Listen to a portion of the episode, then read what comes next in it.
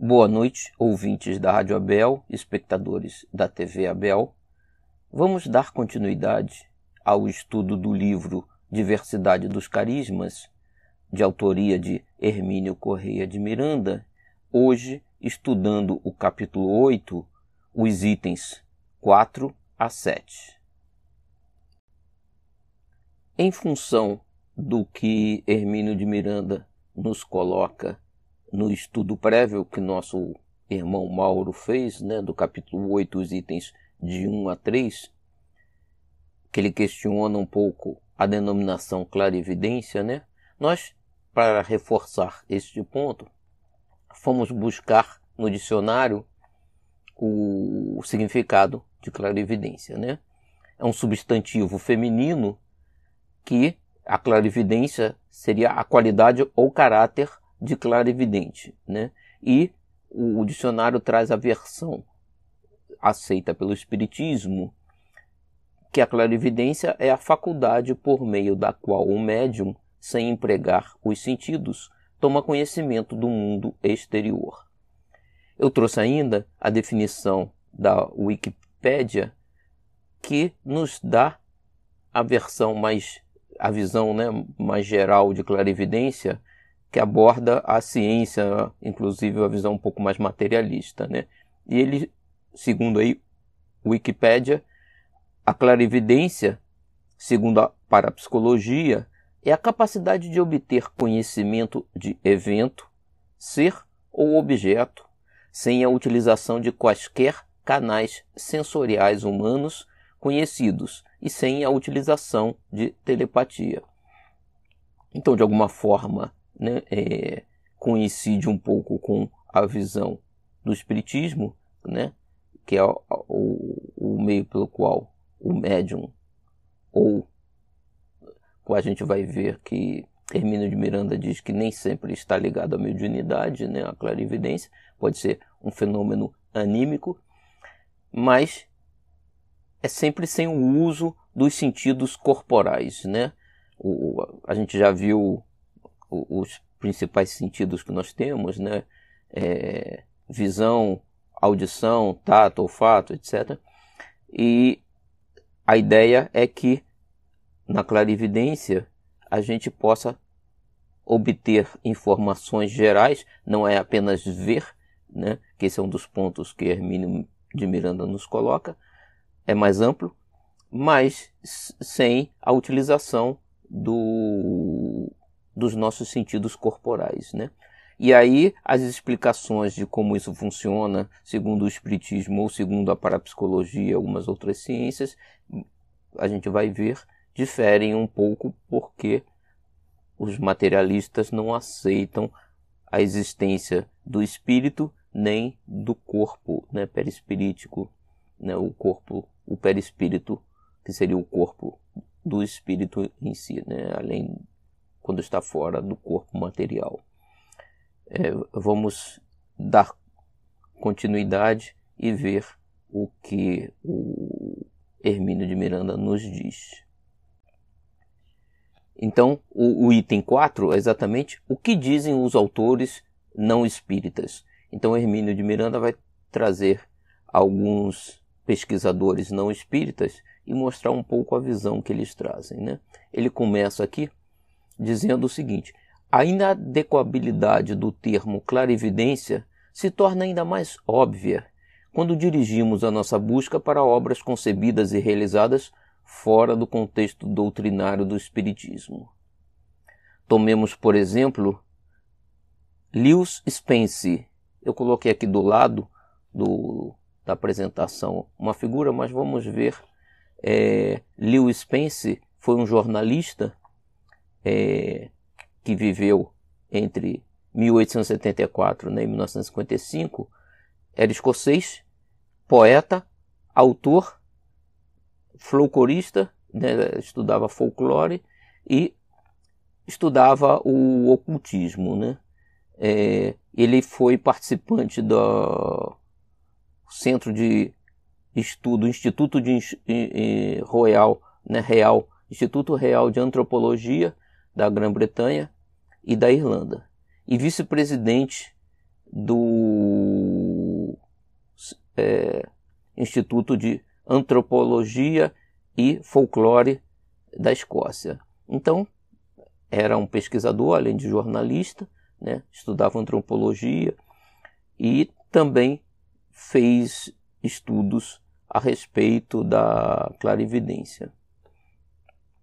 E o Hermínio nos diz que Lewis Spence, na sua conhecida obra A Enciclopédia of Occultism, né, uma enciclopédia de ocultismo, ele diz, né, convém esclarecer preliminarmente que o, o senhor Spence, que é um autor escocês, como nós vimos, né, de vasta obra no campo específico do chamado ocultismo, ele desencarnou em 1955 com 81 anos de idade, nunca morreu de amores pelos postulados básicos do espiritismo. Então ele estudava a clarividência, mas desconsiderava o, o espiritismo como explicação, né?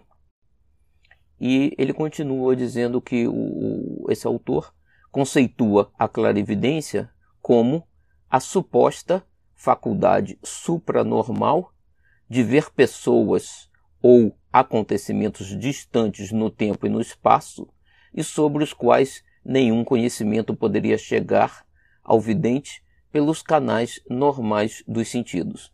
Então, a classificação que ele traz é a classificação que nós vimos no início, que é amplamente aceita né, para a clarividência.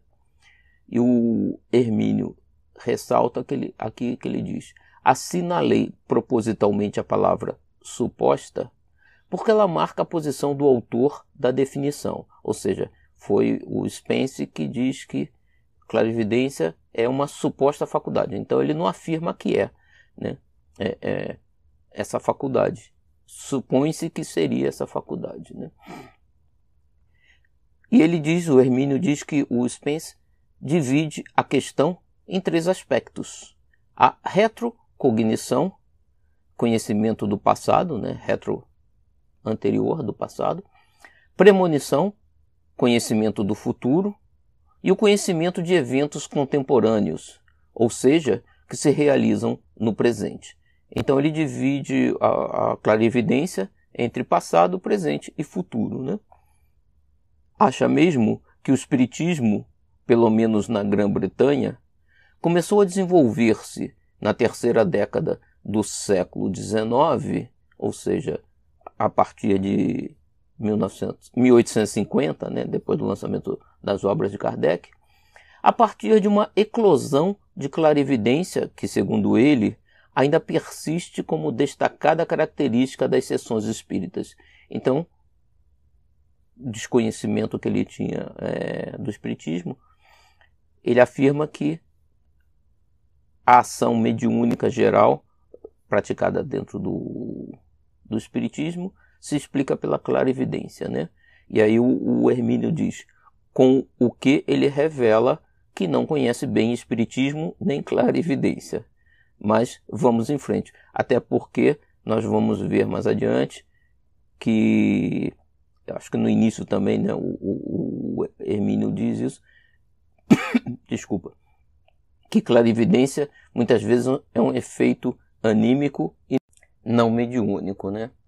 É, e aí ele dá continuidade dizendo, logo a seguir, mais um gesto de manifesta má vontade ao declarar que a despeito da evidência colhida pela SPR, que é uma sigla traduzindo aqui para português, né, de Sociedade de Pesquisas Psíquicas, muitos casos podem ser explicados de maneira mais mundana, ou seja, só recorrer a faculdades especiais. Então, o Spence, de alguma forma, é, dá a entender que não seria uma faculdade supra é, é, normal, né? É, é, não é das nossas é, características que, né, que nós temos normais, né, de audição e visão e tudo mais, mas é alguma faculdade especial além dessas, mas não paranormal, né, é, que explicaria. Ele só não entrou em detalhe aqui quais seriam, né. E Hermínio diz então, continua, até que, nesse ponto, estamos de acordo. É claro que muitos fenômenos tidos apressadamente como de clarividência podem ser explicados de outras maneiras. O problema aqui é que não estamos falando sobre os que podem ser assim explicados, mas dos que não podem sê-lo. O próprio Spence admite isso, embora de maneira um tanto oblíqua, ao escrever muitos casos, o que obviamente implica a existência de outros, pois ele não excluiu todos. Então, o que o Hermínio está querendo dizer aqui é que Spence utilizou alguns casos que ele consegue explicar como é, seriam faculdades especiais e não, não seria necessariamente clarividência, e deixa alguns de lado, né, que ele não consegue explicar, e então ele não aborda esses para defender a sua tese, né, de que não tem nada de paranormal, vamos dizer assim, né. É, e aí o que o, o Hermínio está dizendo que mesmo sob a visão espírita, se analisarmos alguns casos, vamos ver que não é um caso de clarividência, mas ainda sobram alguns que sim só se explicam pela é, clarividência, né? De que forma explicá-los então? É o que pergunta o Hermínio, né? Diz ele que é praticamente impossível vendar totalmente os olhos de uma pessoa. Diz isso o Spence, né? E Hermínio diz: Tenho minhas dúvidas sobre isso. Como impossível? Será que nunca se descobriu um procedimento seguro de vendar os olhos de alguém? Claro que existem, né? Outro argumento é o de que casos seriam explicados pela hiperestesia. E aqui eu selecionei o que é hiperestesia. Hiperestesia é um termo da medicina, né, que significa paroxismo da sensibilidade, tendente a transformar as sensações ordinárias em sensações dolorosas, a cuidade anormal da sensibilidade a estímulos. Então, o que ele está dizendo é o seguinte, que os nossos sentidos normais superexcitados, que seria a hiperestesia, podem é, é, gerar casos né, parecidos com o que seria a clarividência. Então, na verdade, não seria clarividência, porque a gente estaria usando os nossos sentidos normais superexcitados, mas ainda os nossos sentidos normais. Né? O conceito, como a gente viu, de clarividência é que a gente tem acesso às informações, às visões e, e, e dados sem a utilização dos nossos sentidos normais, né? Durante o transe, né? É, mas a hiperestesia, como define o próprio Mr. Spence, é uma exaltação das faculdades perceptivas, característica dos estados de hipnose. Claro, portanto, que se rotularmos o fenômeno da clarividência como hiperestesia, em nada estaremos alterando o fenômeno que se resume precisamente numa exaltação da faculdade de perceber certas coisas que em estado normal não são percebidas. Como ficamos? Lembra ele ainda que há aparentes fenômenos dessa natureza quando clarividentes profissionais fingem a faculdade, mas na realidade já mandaram colher as informações de que necessitavam para produzir um fenômeno recorrendo à fraude. Ou seja, ou ele diz que é, é uma superexcitação dos sentidos, então não é clarividência, porque é utilizando os nossos sentidos, ou que, na verdade, o, o, o clarividente já fez uma pesquisa anterior e já obteve as informações anteriormente normalmente, né, sem, sem nenhuma superexcitação do, do, dos sentidos nesse caso. É, é uma fraude, né, seria uma fraude. Estas objeções do Sr. Spence devem ser admitidas, porque há realmente gente que frauda e mistifica, até mesmo com os mais sérios fenômenos, especialmente aqueles que cometem a ousada imprudência de profissionalizar tais atividades, que não se destinam à comercialização, né, a mediunidade em geral, né, que o, o, e os efeitos espíritas, né, é, mesmo que seja, sejam anímicos, né, a ideia é que não se comercializem, né. Estamos bem conscientes de que este aqui pode espiar por uma fresta disfarçada na venda que lhe puseram aos olhos, ou aquele outro possivelmente tenha mandado antes investigar o seu cliente em perspectiva e depois lhe faça revelações surpreendentes. Então ele, Hermínio aqui está dizendo que alguns é, médiums, né, ou, ou, que praticam a clarividência podem realmente, na verdade, não ter essa faculdade e, e na verdade, criar mecanismos para fraudar. Né? Isso pode acontecer. É, mas, e os fenômenos autênticos? Como são explicados pelo Sr. Spence? Com venda ou sem venda? Como pode alguém descrever fraudulentamente um evento que está acontecendo naquele momento a dezenas ou centenas de quilômetros de distância? Então, o Hermínio aqui está perguntando porque o próprio Spence classifica né, os eventos como passado, presente e futuro. Né? E aí o Hermínio diz, quando um clarividente descreve um evento que está acontecendo naquele momento, né, e a dezenas ou centenas de quilômetros de distância, ou seja, não é está de venda ou sem venda que vai resolver, porque o, o evento está acontecendo a uma distância muito grande. E como está acontecendo naquele momento, não dá para pesquisar previamente, né, estudar e, e, trazer essas informações. Então existem ainda casos inexplicados, né, é, mas que o Spencer não aborda. Né. Observamos assim que o ilustre autor discorre sobre a fraude na clarividência, mas nada diz, nada mesmo, acerca da clarividência em si mesma e, no entanto, escreve um verbete para explicar em que consiste esse fenômeno. Então ele é curioso, né? E escreve um verbete, né? tenta dizer o que é uma clarividência, mas depois ele diz que na verdade é fraude, que é, é, é os próprios sentidos superexcitados, ele, cria uma série de outras explicações e na verdade não explica o que seria a clarividência que ele mesmo define, né? encerra o seu artigo com outra afirmativa inaceitável. A palavra clarividência também é utilizada para indicar a faculdade de ver espíritos desencarnados e, por isso, é aplicada à mediunidade em geral. Então, ele, como né, clarividente também, a vidência, né, é, que a gente diz mais normalmente, é a capacidade de ver espíritos, né? então ele atribui isso generaliza né, é, essa função, né, essa atividade de, de, clarividência como se fosse mediunidade. Né? E o, o Hermínio de, diz, né, é negativo, nada disso. Né? Mediunidade é uma palavra genérica que abrange várias faculdades. A clarividência é uma delas e nem sempre de conteúdo mediúnico, como ainda veremos mais adiante dizer que todo médium é clarividente ou vice-versa, que os clarividentes são médios, necessariamente é incorreto, para dizer o mínimo.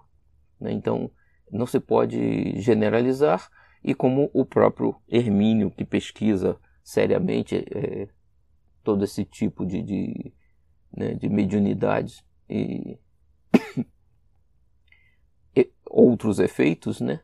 É, ele diz, né, não se pode generalizar porque muitas vezes o clarividente é anímico, né? então não envolve a mediunidade propriamente dita. E ele continua: Não colhemos, pois, grande coisa de aproveitável no verbete do Sr. Lewis Spence.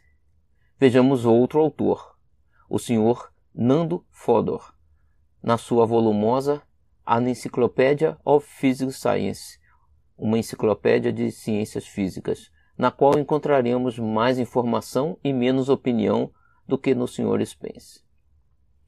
Para o professor Fodor, que deixou importante obra no campo de estudo de sua especialização, a definição de clarividência adotada e é de J.B. McIndoe, né, J.B. McIndoe, que caracteriza como maneira e percepção que resulta na apresentação de uma imagem visual na mente consciente, Então ele está definindo de forma um pouco diferente a clarividência, né? usando a, a definição de, de, de McIndoe, né? É, que é clarividência é a maneira e percepção que resulta na apresentação de uma imagem visual na mente consciente. Essa percepção pode ser de objetos, cenas ou formas distantes no espaço e no tempo passado e futuro. Então eles concordam genericamente né, que clarividência envolve não apenas ver espíritos, mas ideias, formas e outros objetos e outras coisas, cenas, imagens, e que abrange sempre o tempo, o passado e o futuro, né, o presente.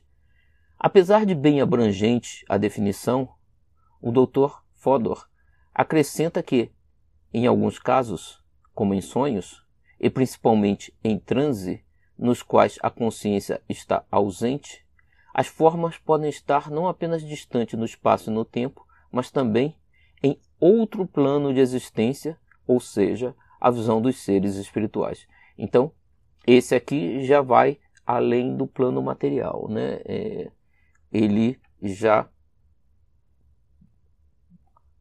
é, vê uma possibilidade, né, de haver um outro plano de existência, né, que seria o plano espiritual. E aqui, para, só para termos mais claro, né? Esse é o pesquisador Nando Fodor. Ele nasceu em 1895 na Hungria, morreu em 1964 né? e era um parapsicologista, psicoanalista. E trabalhou na, no Laboratório Nacional de Pesquisas Físicas e na Sociedade de Pesquisas Físicas e no Clube dos Fantasmas, né? Então ele tinha algum interesse pelo mundo espiritual, né? E o Hermínio continua. A clarividência, portanto, é, para o autor, uma faculdade que permite ao sensitivo deslocar-se no tempo, rumo ao passado ou ao futuro, e no espaço, né, perto ou longe, bem como perceber a presença de espíritos desencarnados. Então ele já é, deixa essa possibilidade em aberto. Né? Em princípio, estamos de acordo. Veremos daqui a pouco de que maneira pretendemos colocar esses aspectos. Lembra o professor Fodor que Richer propôs a palavra criptestesia. Vamos só ver quem foi Richer. Né? Richer é Charles Robert Richer e foi um médico fisiologista francês descobridor da soroterapia e da anafilaxia. Foi laureado com o Nobel de Fisiologia ou Medicina de 1913. Também interessou-se por fenômenos paranormais, tendo criado a metapsíquica e por aviação, ou seja, ele tinha interesses variados, né? tendo desenvolvido com Louis Breguet, em 1907, um giroplano. E nessa parte dos fenômenos paranormais, ele escreveu bastante sobre o espiritismo, inclusive. É um autor que vale a pena é, buscar né, o, o que está traduzido para o português dele, porque é interessante. Né? E ele propôs, então, a palavra criptestesia. E vamos ver o que, que seria criptestesia. É, na parapsicologia, né, é a sensibilidade a fenômenos cuja natureza ainda não se conhece. Metagonomia, percepção extrasensorial. Então, é um termo que se aplica à clarividência, realmente, né? E ele continua: para catalogar tais fenômenos como clarividência propriamente dita e mais premonição, que é prever o futuro, né? Monição, que é uma palavra de origem latina que quer dizer advertir, ou seja, um aviso, a munição, é, é, tem mais a ver com o presente. Psico, psicometria, que é a partir de um objeto e, e, às vezes até de uma pessoa, você obter informações psicológicas e outras sobre aquele objeto ou sobre alguém radiestesia e telepatia. Myers cunhou outra palavra para substituir telepatia, teleste, telestesia, mas limitou seu emprego conceituando-a como percepção à distância de objetos e situações por meio da ligação psíquica com o local ou ambiente e ainda independentemente da comunicação telepática. A ideia é que clarividência não é telepatia. Né? Telepatia seria a transmissão de um pensamento de um para outro ser, né? E a clarividência é a capacidade de captar é, é, essas informações de alguma forma, sem que seja necessariamente pela transmissão da mente de um para o outro. Né? O professor Fodor vê a clarividência desdobrada em quatro aspectos distintos: clarividência radiológica, visão com efeito raio-x, clarividência médica, clarividência itinerante, e clarividência de exibição. E aí ele explica aqui, né? A primeira é que proporciona condições de perceber o conteúdo dos espaços fechados, como caixas, envelopes, salas, livros, etc. Daí raio-x, visão de raio-x, né? A segunda é a faculdade de ver os mecanismos internos do corpo humano. O próprio, o próprio corpo, né? A autoscopia, ou de terceiros, bem como diagnosticar os males observados, seria a evidência médica. Né? A terceira implica em deslocamento do que Fodor chama centro de percepção, e a qual é a evidência dos espíritos, que é o caso do espírito se desdobrar, se deslocar uma certa distância e, e ver alguma coisa. Né? É, então ele chama de itinerante. Né? E aí ele diz aqui: a classificação proposta é didática e até faz a concessão de incluir a vidência espiritual, o que nem sempre encontramos em autores devotados à pesquisa científica como Fodor. Seu esquema, contudo, deixa-me com algumas dúvidas. Então ele considera o, o, o espírito, né, o mundo espiritual, ao menos, é, o que normalmente os cientistas não fazem. Esses pontos, né? Não me parece correto caracterizar a chamada clarividência radiológica como a que permite ao sensitivo perceber o conteúdo de caixas, envelopes ou cômodos afastados. Pelo menos os exemplos com os quais ele pretende ilustrar sua classificação não me convenceram. Se, como fez Richer e Osoviec, Richer a gente já viu quem é, né? Osoviec, nós vamos ver, é Stefan Osoviec, e, ele era um engenheiro polonês que durante sua vida foi promovido como um dos médiums mais conhecidos da Europa. Então, além de engenheiro, ele praticava mediunidade né, e ficou conhecido por isso né, na, na Europa. É, então ele diz, né, como fez Richer e Osoviec, escrevermos uma frase num papel, dobrá-lo e colocá-lo dentro de um, um ou dois envelopes e lacrá-los não me parece que a visão radiológica consiga ler o texto por causa da superposição das letras, devido à dobragem do papel. Então, só ver através né, do, dos envelopes o papel, se ele está dobrado e as letras uma por cima da outra, ficaria confuso. Né? Além do mais, tanto no caso de Richer, como em experiência também citada de Thomas Edison com bom, Thomas Edison é o inventor que nós conhecemos, né, que inventou a lâmpada, o fonógrafo e outros equipamentos, né? E Rees é Miller Rees Hutchison. Era um engenheiro e inventor americano. Ele desenvolveu alguns dos primeiros dispositivos elétrico portáteis, como uma buzina de veículo e um aparelho auditivo. Seu pai era William Hudson e sua mãe Trace Elizabeth Magruder. É, ele teria trabalhado então, é, ele era engenheiro e fazia pesquisas nessa área, né? Assim como o Thomas Edison, né? Então eles trabalharam juntos, né? Então a, experiência também citada de Thomas Edison com Rees, as frases foram elaboradas pelos próprios experimentadores, não ficando, portanto, excluída a possibilidade de um fenômeno telepático. Então ele está dizendo aqui que no caso das experiências que Thomas Edison e Rees fizeram nesse mesmo sentido, foram eles que escreveram as frases. Então, eles tinham na mente o que estava escrito. Então os espíritos, ao invés de terem lido através de um, uma capacidade de ou o, o, encarnado, né, com a capacidade de clarividência, ao invés de ter lido diretamente no papel escrito, recebeu da mente deles. Aí teria sido um fenômeno telepático. Né?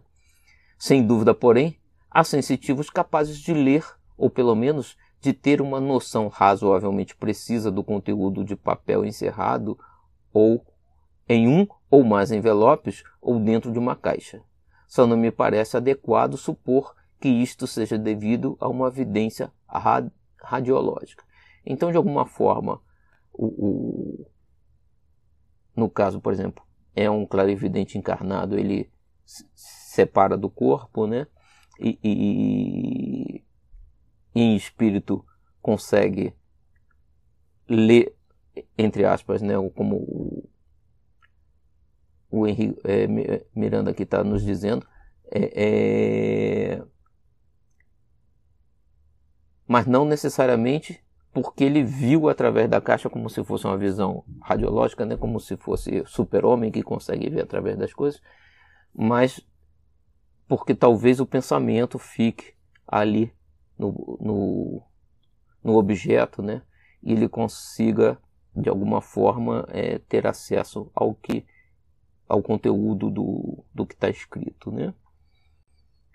O nome clarividência radiológica deve ser outro, isso é o Hermínio que está dizendo, né? Quando excluída a possibilidade da telepatia, como acabamos de observar. A expressão clarividência radiológica, contudo, aplica-se bem ao fenômeno da autoscopia, no qual o sensitivo vê os seus próprios órgãos internos em pleno funcionamento e localiza os seus problemas de saúde. De saúde. Essa classificação, portanto, ficaria melhor se conjugada com a que Fodor chama de clarividência médica. Então ele está dizendo aqui que, no caso da clarividência médica, poderia se supor que um efeito parecido com um efeito radiológico. Né? Quanto a esta, porém, tenho também minhas dúvidas de que o mecanismo de clarividência mesmo, ou se é um, um mecanismo de clarividência mesmo, ou se entra aí um fator mediúnico, isto é, se o espírito do próprio sensitivo que desdobrado tenha condições de acesso a conhecimentos médicos arquivados na sua memória integral, ou se ele recebe informações por via mediúnica de um espírito que disponha de tais conhecimentos e que ali esteja disposto a ajudá-lo. Desculpa. Então ele está dizendo aqui o seguinte: pode ser um efeito de clarividência anímico, em que o, o, o espírito vê os órgãos internos dele ou de outra pessoa e acessa o seu conhecimento de vidas passadas, foi médico em outra vida e, e, e, consegue dizer qual é o tipo de doença que a pessoa tem. E aí seria apenas um processo anímico, ou se ele enxerga o, o, o interior dos órgãos daquela pessoa, mas é, acessa as informações do, do mal que a pessoa tem pelo auxílio de outro espírito que também está ali do lado e, e lhe passa. E aí teríamos então um efeito mediúnico, né? Porque temos um contato espiritual, né? E, e aí o processo de mediunidade. E aí o Hermínio de Miranda nos diz aqui, né, sobre a clarividência itinerante que em inglês seria Traveling Clairvoyance, é uma expressão correta e confere com os ensinamentos dos espíritos a Kardec, bem como as observações de Boddington e de outros. Como ainda veremos, ou seja, o espírito do sensitivo se desdobra com o seu perispírito, viaja, daí o verbo to travel, né, itinerante, traveling, e vai ao local onde estão ocorrendo naquele momento os fatos que descreve através do seu corpo. O fenômeno é anímico, ainda que possa ter, eventualmente, a participação de espíritos desencarnados. Não devemos, contudo, esquecer um elemento complicador aqui: é que essa viagem ou deslocamento também ocorre no tempo, ou seja, o sensitivo tanto pode ir ao passado como ao futuro. Né? Por isso que normalmente a clarividência pode ser no presente, passado ou futuro. Né? Eis onde e como os fatos parecem confirmar a tese do livro né, do, do próprio Hermínio, A Memória e o Tempo, segundo a qual o tempo é também um local. Essa é a visão que ele desenvolve nesse livro, A Memória e o Tempo. E ele continua ainda, né? Sobre a clarividência de exibição, que em inglês seria Platform Clairvoyance, é prática muito difundida na Inglaterra e também nos Estados Unidos. Hoje em dia a gente consegue até ver em alguns canais de assinatura né, programas que mostram médiums né, fazendo leituras, como eles chamam. Né? É, consiste em subir um médium em um estrado ou plataforma, daí o seu nome, e fazer demonstrações de clarividência, identificando espíritos presentes e transmitindo recados a pessoas na plateia. Não seria justo condenar sumariamente a prática, rotulando-a de fraudulenta, porque há sensitivos com faculdades que permitem feitos como esse, ou seja, podem haver algumas fraudes, mas nem todos os casos são fraudes, né? No entanto, ela costuma ser exercida profissionalmente mediante um cachê previamente combinado, prática que a doutrina espírita condena formalmente. Né? Daí o esforço de muitos sensitivos para desenvolver logo faculdades em potencial para a glória mais ou menos fácil na plataforma, né, no palco, ou seja, do palco. Assodamento que Boddington condena com veementes palavras, embora não condene a profissionalização em si. Isso ele já tinha abordado o Hermínio em, em, outro ponto, né, que esse autor que ele cita diversas vezes aí no livro, né, Boddington, é, é, aceita um pouco essa profissionalização e no, nós no Espiritismo condenamos, né, até porque, como ele diz, né, para ter sucesso, alguns médios, mesmo que não sejam, é, é, a intenção inicial deles não seja a fraude, mas eles vão fazer de tudo para conseguir ganhar sucesso, né, ter sucesso, ganhar fama, e, e para poder conseguir aumentar o seu cachê, né? E, e aí leva a problemas, né? Inclusive, possivelmente, a desenvolver parcerias com espíritos não tão confiáveis também e, e que podem levar a um processo de trazer informações falsas ou até né, de, de é, levá-los a um processo obsessivo. Né? Bom, continuando. O Dr. Nandor Fodor coletou alguns casos para ilustrar o seu quadro classificatório das diversas modalidades de clarividência, e não é difícil observar na sua exemplificação as dificuldades que oferece uma exata conceituação do que é realmente clarividência. Então, como a gente viu, né, dividiu em quatro, quatro possibilidades e ele tenta explicar cada caso um, mas não é tão simples, né? O processo de clarividência é muito amplo, né? E aí ele cita aqui de novo, né, o caso de Thomas Edison Rees, por exemplo, o grande inventor, situado num cômodo distante, escreveu num pedaço de papel a seguinte frase: pergunta: Existe algo melhor do que o hidróxido de níquel para uma bateria elétrica alcalina? Isso Thomas Edison perguntando a Rise, mas escreveu num papel em quartos diferentes. Né? Em seguida foi ao encontro de Rise que lhe disse prontamente: Não, não há nada melhor do que o hidróxido de níquel para uma bateria alcalina. Não se pode negar sumariamente a possibilidade da clarividência nesse caso, mas uma vez demonstrada como está, a telepatia explica o fenômeno com maior simplicidade. Então, o, o Thomas Edison estava pensando na pergunta, o Rise pode não ter, através da clara evidência, visto o que estava escrito no papel, mas na verdade ter captado o pensamento do Thomas Edison, né, através da telepatia, e com isso não seria clara evidência. O mesmo ocorre com Richer, que escreveu um texto assim: O mar nunca se mostra tão grande como nos momentos em que está calmo. A fúria o diminui. O Soviet acabou decifrando o texto não como se o estivesse lendo, mas por aproximações sucessivas.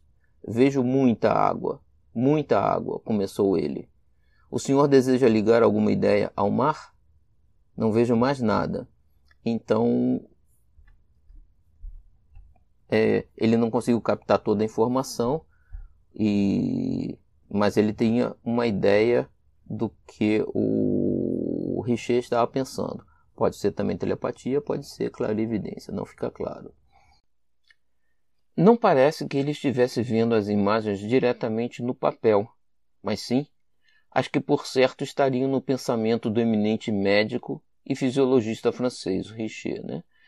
Nada vejo aí de radiologia mental, com todo o respeito pelo professor Fodor.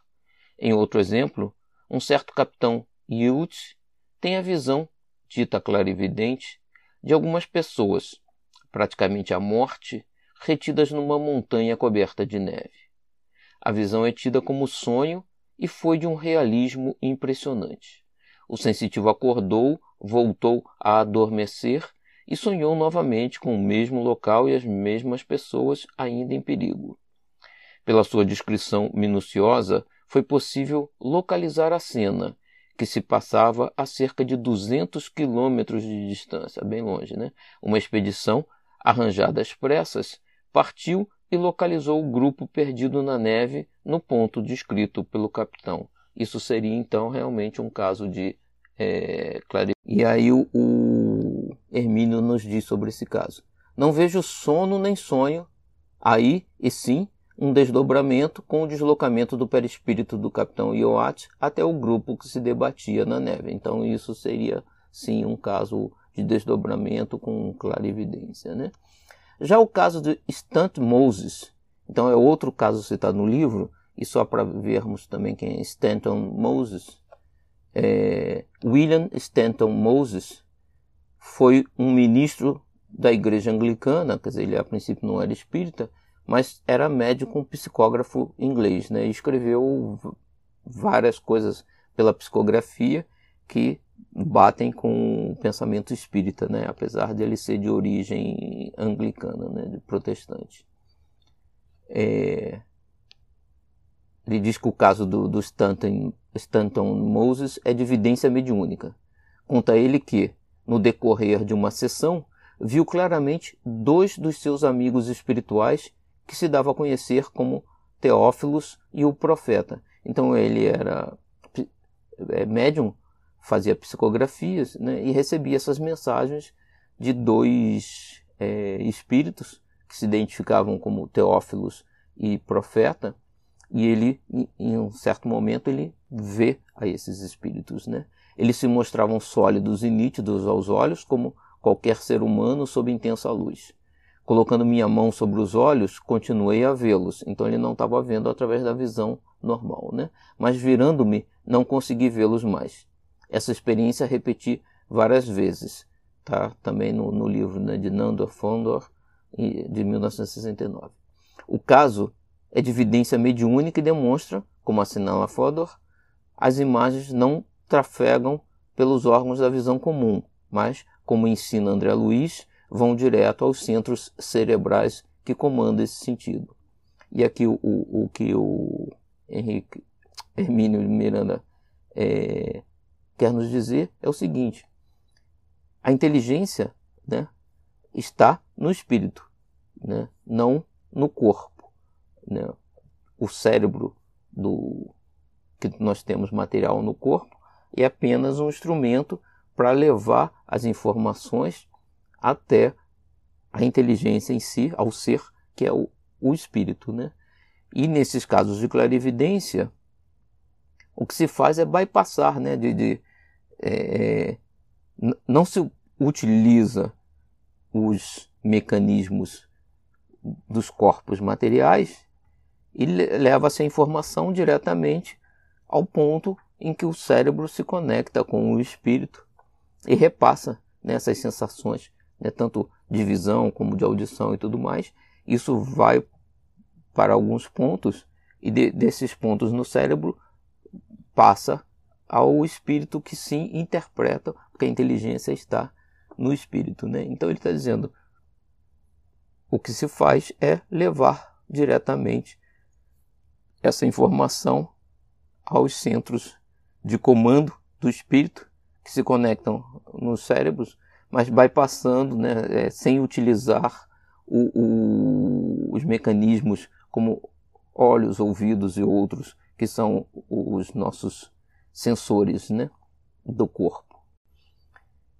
E aí ele diz aqui, Alfred Volt Peters, como cita Apud, é um termo de latim, né, que de, como cita Fodor, explica.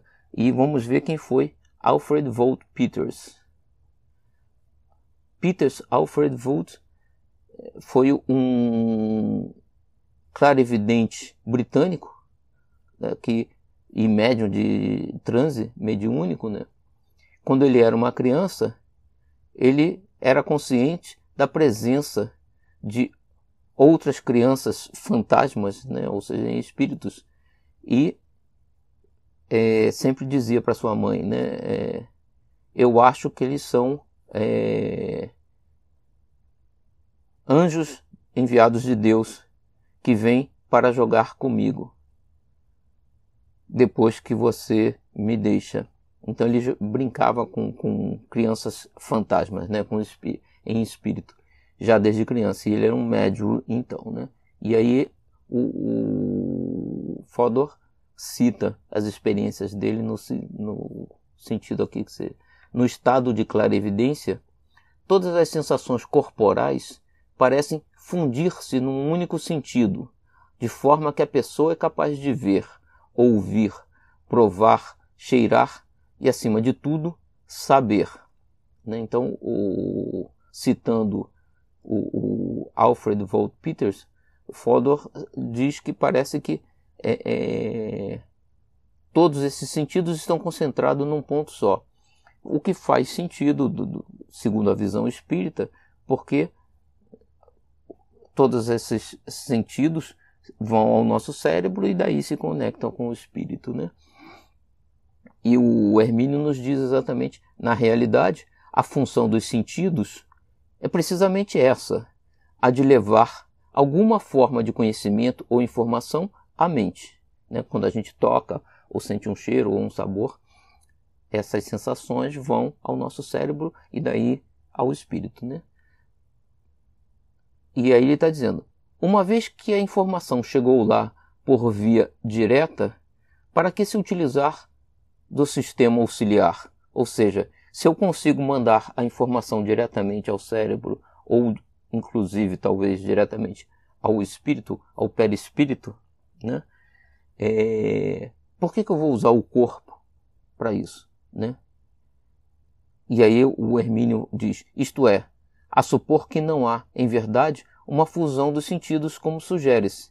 Então ele está dizendo o seguinte: não é que existe uma fusão de todos os, todos os sentidos estão juntos. Na verdade, todos eles do cérebro caminham para o, o perispírito e vão ao espírito, né? É, é, por caminhos próximos, né? E aí ele diz, não que sejam uma fusão, mas você pode jogar a informação diretamente lá, né? A informação é que vai ao ponto em que os sentidos ainda não estão desdobrados pelos diversos órgãos ou sistemas, mas apresentam-se como faculdade global de apreensão da realidade.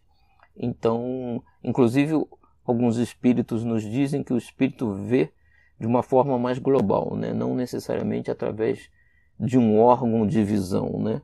E isso então faz todo o sentido. E ele continua: não é sem razão que os sentidos costumam ser chamados tecnicamente de analisadores. Por isso, a mente acaba sabendo, sem precisar ver, ouvir, apalpar, cheirar ou provar com os instrumentos de que dispõe no corpo físico. Se posso falar com alguém a viva voz, face a face, para que iria recorrer ao telefone? Então aqui o, o Hermínio de Miranda está fazendo um paralelo né, com os aparelhos que a gente usa. Né, por exemplo, eu quero me comunicar com uma pessoa que está distante, a gente liga através do telefone, né? E o telefone traz a voz daquela pessoa até a, a gente, né? É, se eu em espírito consigo me aproximar dela e, e, falar com ela diretamente, eu preciso do telefone. Se aquela informação eu consigo levar de espírito a espírito diretamente, para que, que eu vou usar o ouvido, a língua, o nariz o, do, do corpo humano? Não precisa, né? Então ele está fazendo esse paralelo aqui, o, Hermínio de Miranda. Né? O, corpo, na verdade, é apenas um organismo como se fosse um aparelho. Né? É, e aí ele continua aqui. Heinrich Zolke, e vamos ver então quem é Heinrich Zolke.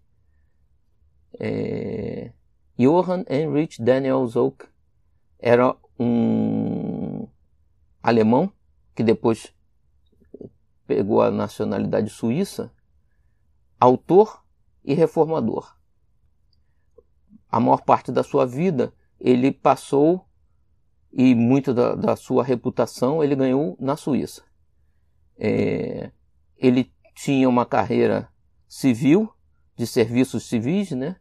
E escreveu histórias de ficção, entre outros trabalhos, pelos quais era muito conhecido. Né? Então ele era um, autor, escritor, né? mas tinha alguma mediunidade possivelmente também. Por isso está aí no livro do, do Fodor. Né? É, então ele, igualmente citado por Fodor, dispunha de uma faculdade também observada em Regina, páginas atrás, a de perceber, saber, né, conhecimento, perceber, obter conhecimento de informações não reveladas.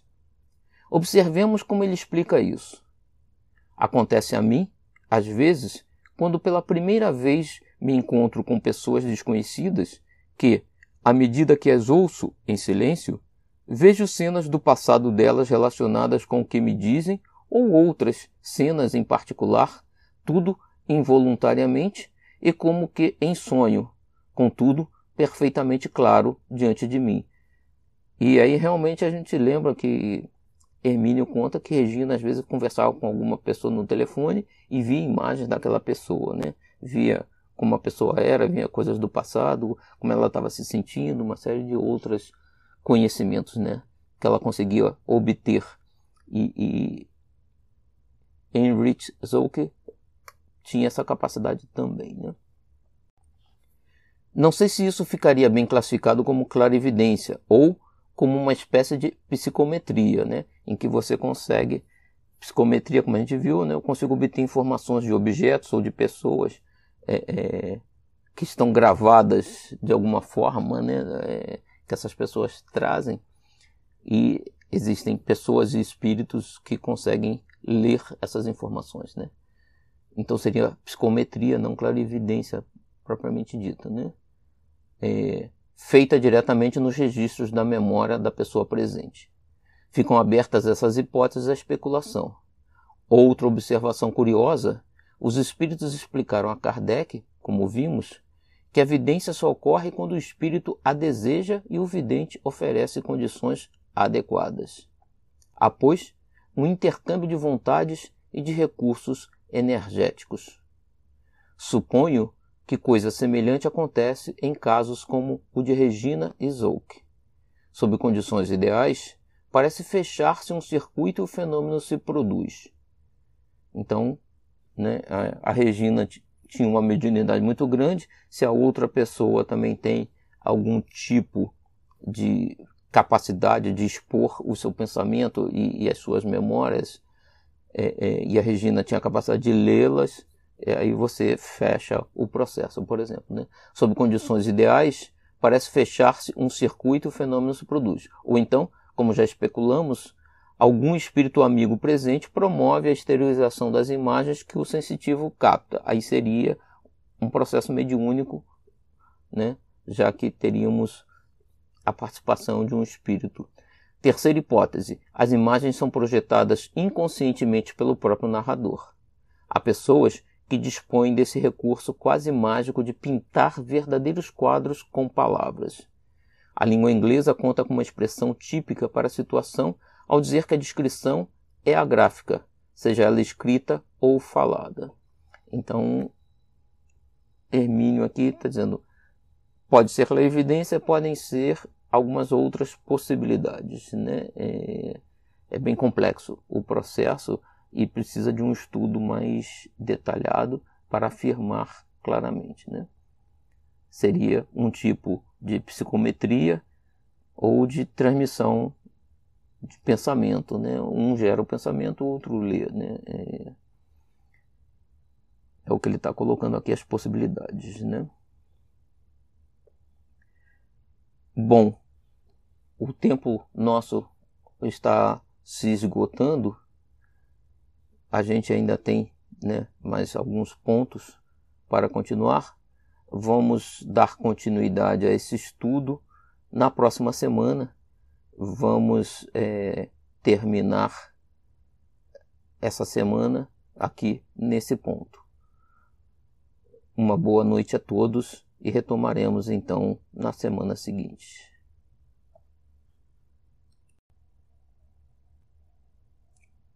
Uma boa noite a todos, meus irmãos.